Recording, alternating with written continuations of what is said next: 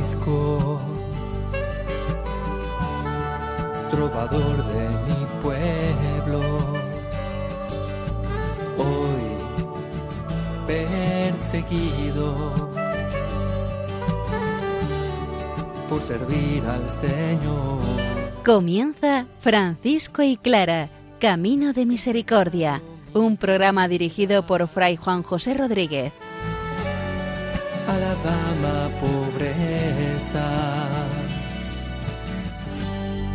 Para poder estar más cerca de Dios. Yo, Clara.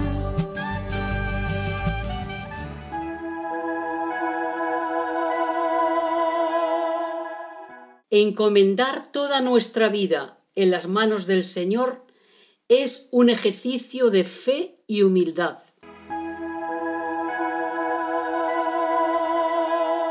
Un saludo fraterno de paz y bien, hermanos. Seguimos adelante en el estudio de los signos de los milagros de nuestro Padre San Francisco. Particularmente hoy, a una niña imposibilitada en sus manos, que es puesta delante del Señor por mediación de Francisco, por su cuidadora.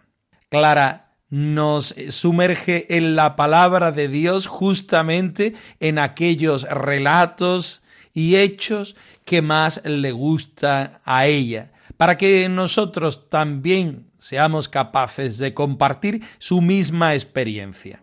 Recurramos a la palabra del Señor, que sea ella la que nos vaya convirtiendo y haciéndonos disponibles para ser nosotros también evangelios vivos y vivientes.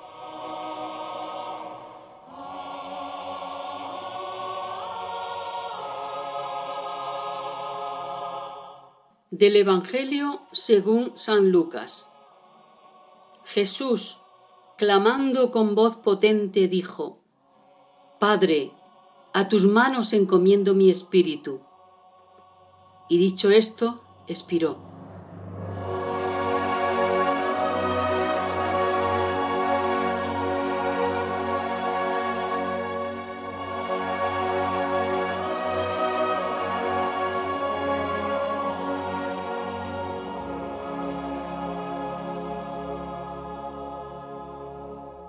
Tendrán que darme la razón en esta ocasión que el trocito de la palabra del Señor que hemos escogido es bien pequeñito, pero a la vez de ser minúsculo en cuanto a su extensión, bien profundo, grande y hermoso es en cuanto a su experiencia y mensaje.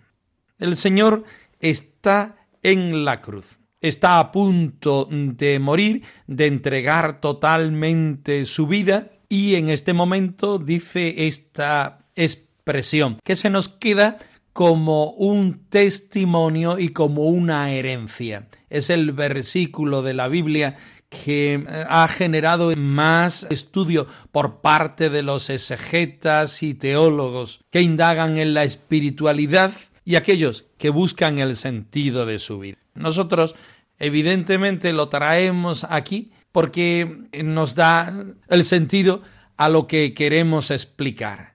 Lo hacemos, como siempre, de forma interesada. El Señor está en la cruz, está entregando su vida y al final de su existencia lo hace de una manera real y a la vez de una forma pedagógica y simbólica.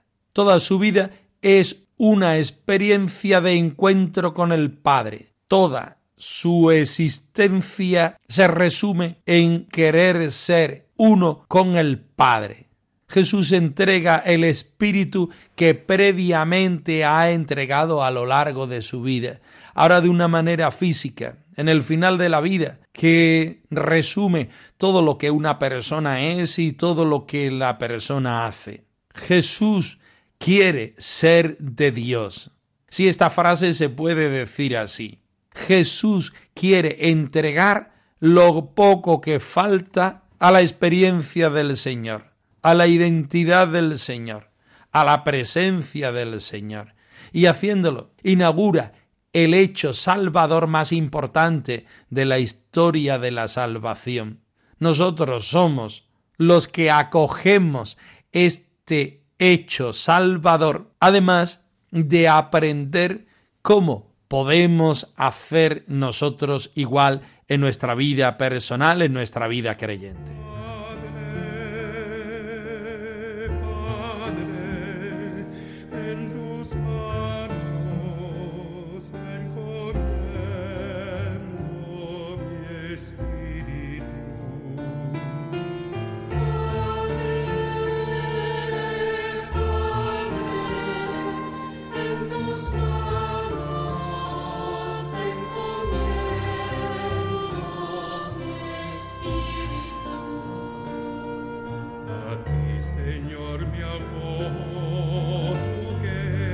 Jesús, tú ponme a salvo.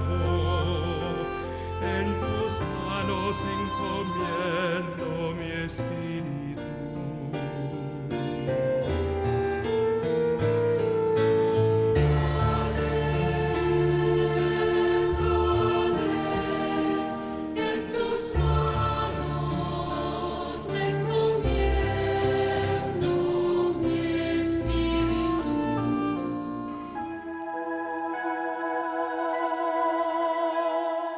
San Francisco no solo cura las manos, nos posibilita en nuestro servicio a los demás.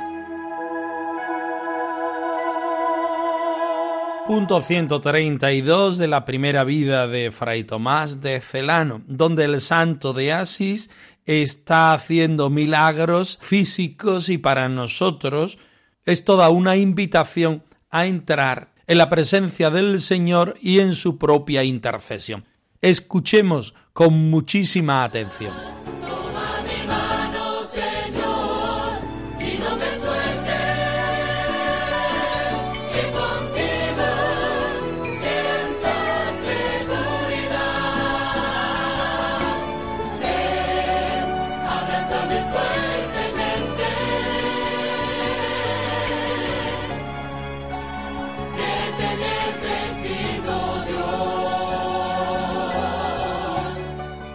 Una niña de Gubbio, de manos contrahechas, hacía un año que tenía por completo imposibilitados todos sus miembros. La nodriza llevó a la niña y una imagen de cera al sepulcro del Beatísimo Padre Francisco, impetrando la gracia de la curación. Estuvo allí por espacio de ocho días. Al cabo de ellos recuperó de tal manera el ejercicio de todos sus miembros que quedó capacitada para realizar los servicios que anteriormente solía.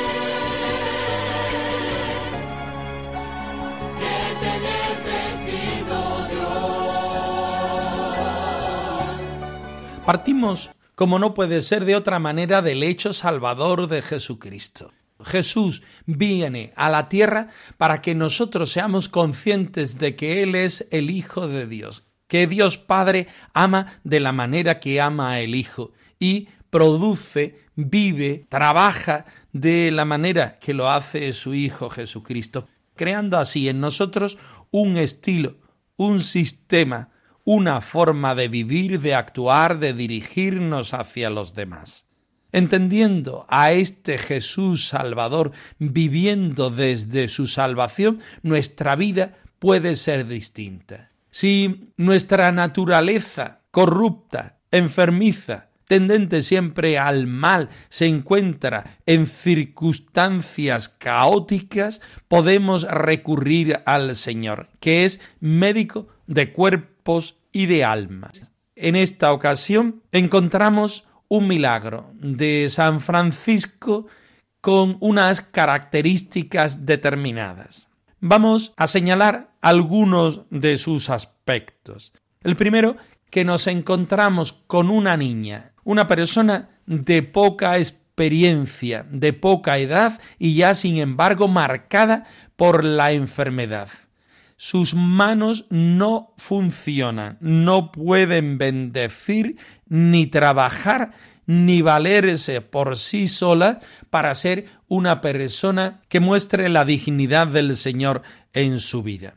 Es y vive en el pueblo de Gubbio, aquella localidad no muy lejana de Asís, donde el santo ya en vida hizo un signo de la presencia del Señor, poniendo la paz entre un lobo, entre muchas comillas, que amenazaba la vida y la actividad de aquellos habitantes. Ahora, en esta ocasión, es una niña traída por su educadora a la presencia del Señor por intercesión también del santo de Asís.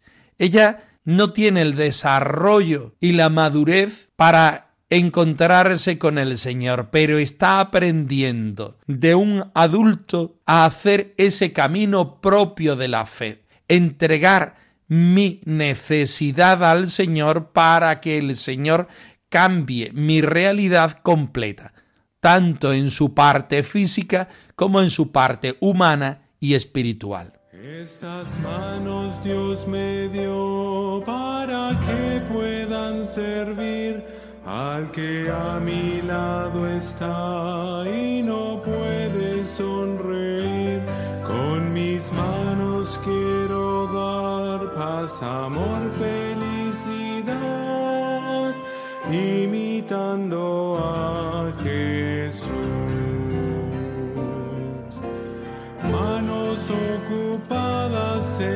causa del amor, manos consagradas al servicio del Señor, manos preocupadas por asirse de Jesús manos que no temen el encuentro con la luz.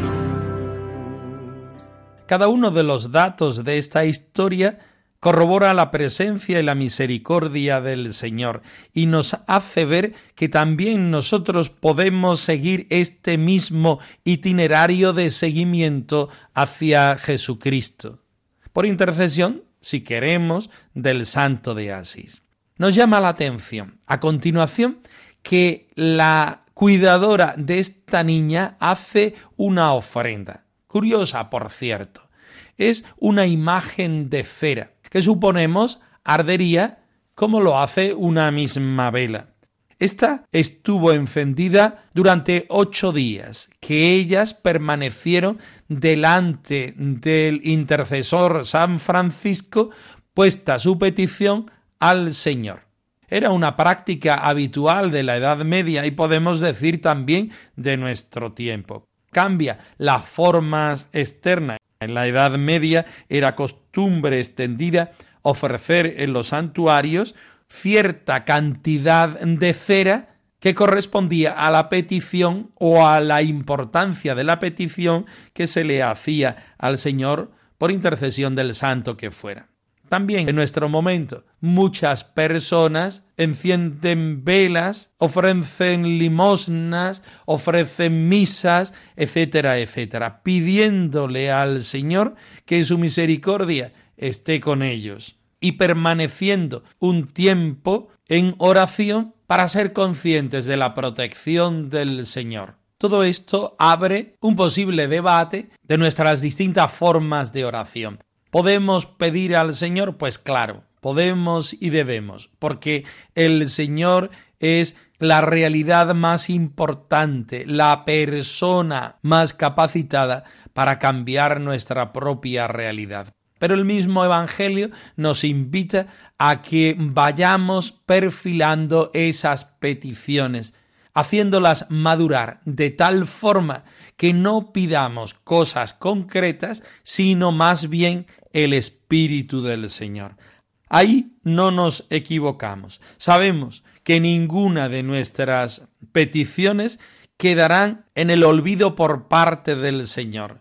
Pero bien sabemos que es el Señor, el dador de todo bien, quien nos da aquello que nos conviene. En este milagro, nos gusta más decir signo, está claro que el Señor capacitó a aquella niña haciendo que sus manos volvieran a la actividad, una actividad propia del servicio del Señor y de perfección de la creación que el mismo Señor entrega al hombre y que el hombre, como ofrenda agradable, entrega a Dios.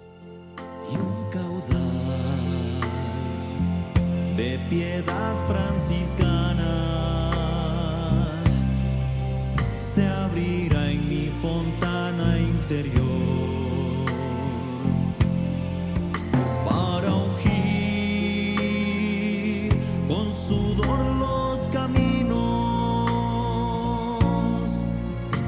aliviar todo.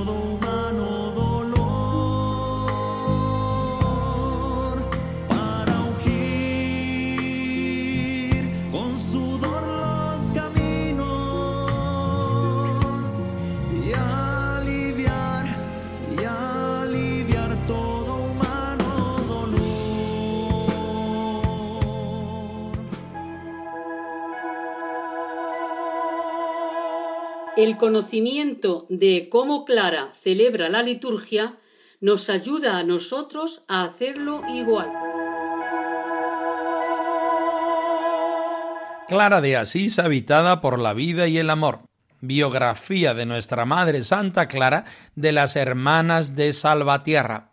Seguimos adelante en el capítulo cuarto, Clara y la Palabra. Descubrimos cuáles son los escritos favoritos de la Santa de Asís. Atentos. Tu palabra da horizonte a quien camina. Tu palabra es la luz de cada día. Tu palabra es el agua que empapa la semilla y prepara tierra y hierba para dar vida. El Evangelio de Mateo le sirve para recordar la vida y las palabras de Jesús. Las cartas de Pablo las menciona para hablar del misterio de la salvación y de la vida en Cristo. En el Cantar de los Cantares descubre la mística nupcial con Dios, que ella también vive y refleja exultante de gozo en sus cartas. Tu palabra da horizonte a quien camina tu palabra es la luz de cada día, tu palabra es el agua que empapa la semilla y prepara tierra y hierba para dar vida. Podemos pensar en primer lugar cuál es nuestro evangelio favorito. Podemos seguir en segundo lugar haciendo este ejercicio con los escritos del Nuevo Testamento y después, por último, del Antiguo Testamento. Quizá la mayoría de nosotros coincidamos con la Madre Santa Clara. De los Evangelios, digamos, el más genérico, por utilizar una palabra actual, es el Evangelio de San Mateo. Como bien saben nuestros escuchantes, tenemos los evangelios sinópticos, aquellos que hacen una sinopsis, un desarrollo de la vida de Jesucristo, que son Marcos, Lucas y Juan. Digamos que el más cercano y utilizado es el Evangelio de San Mateo. Así lo encuentra la vida de la Iglesia y muchos fieles que a lo largo de los siglos se han ido encontrando con quién era Jesucristo por medio del Evangelio de San Mateo. También Clara, también Francisco encuentran en el Evangelio de San Mateo un arsenal propicio para su encuentro con Jesús el Señor que se nos va mostrando personalmente y por medio de su obra y milagros en nuestra vida de seguimiento. Si seguimos adelante con los escritos del Nuevo Testamento, nos encontramos la elección de Santa Clara de las cartas de San Pablo. Y cómo no, podría ser de otra manera, podemos decir. porque San Pablo es el catequista principal del Nuevo Testamento. A lo largo de sus escritos, de sus acciones, nos vamos encontrando con la predicación de la palabra del Señor, con ese cristianismo incipiente, con esa apertura hacia los gentiles. San Pablo ha ido configurando la vida de cada uno de nosotros, también declara en nuestro seguimiento al Señor. Ahora toca irnos al Antiguo Testamento. Conociendo el deseo esponsal de Santa Clara, no nos cabe la menor duda que el libro del Cantar de los Cantares es para ella un acicate perfecto en el encuentro esponsal con la persona de Jesucristo. Y por supuesto, el libro de los Salmos no puede faltar en una persona que pone la contemplación en el centro de su existencia. Invitados estamos nosotros, junto con toda la Iglesia, a escuchar la palabra de Dios, a vivir la palabra de Dios, a encontrar en los escritos de la palabra del Señor el lugar donde sentirnos más a gusto y por otra parte donde sentir la llamada del mismo Jesucristo a nuestra propia conversión.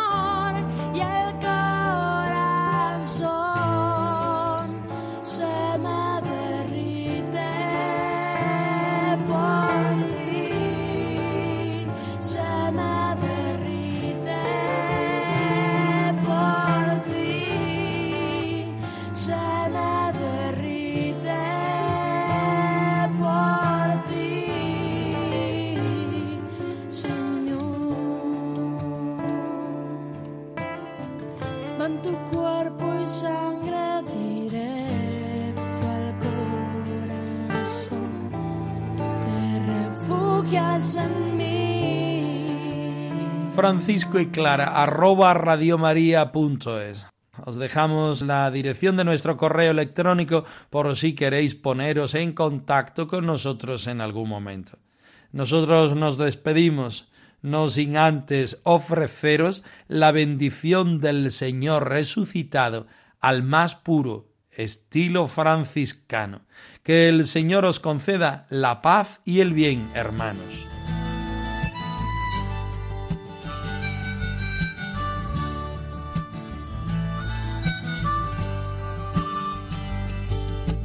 Yo, Francisco, trovador de mi pueblo, perseguido por servir al Señor. Han escuchado en Radio María Francisco y Clara, Camino de Misericordia, un programa dirigido por Fray Juan José Rodríguez. a la dama pobreza para poder estar más cerca de Dios. Yo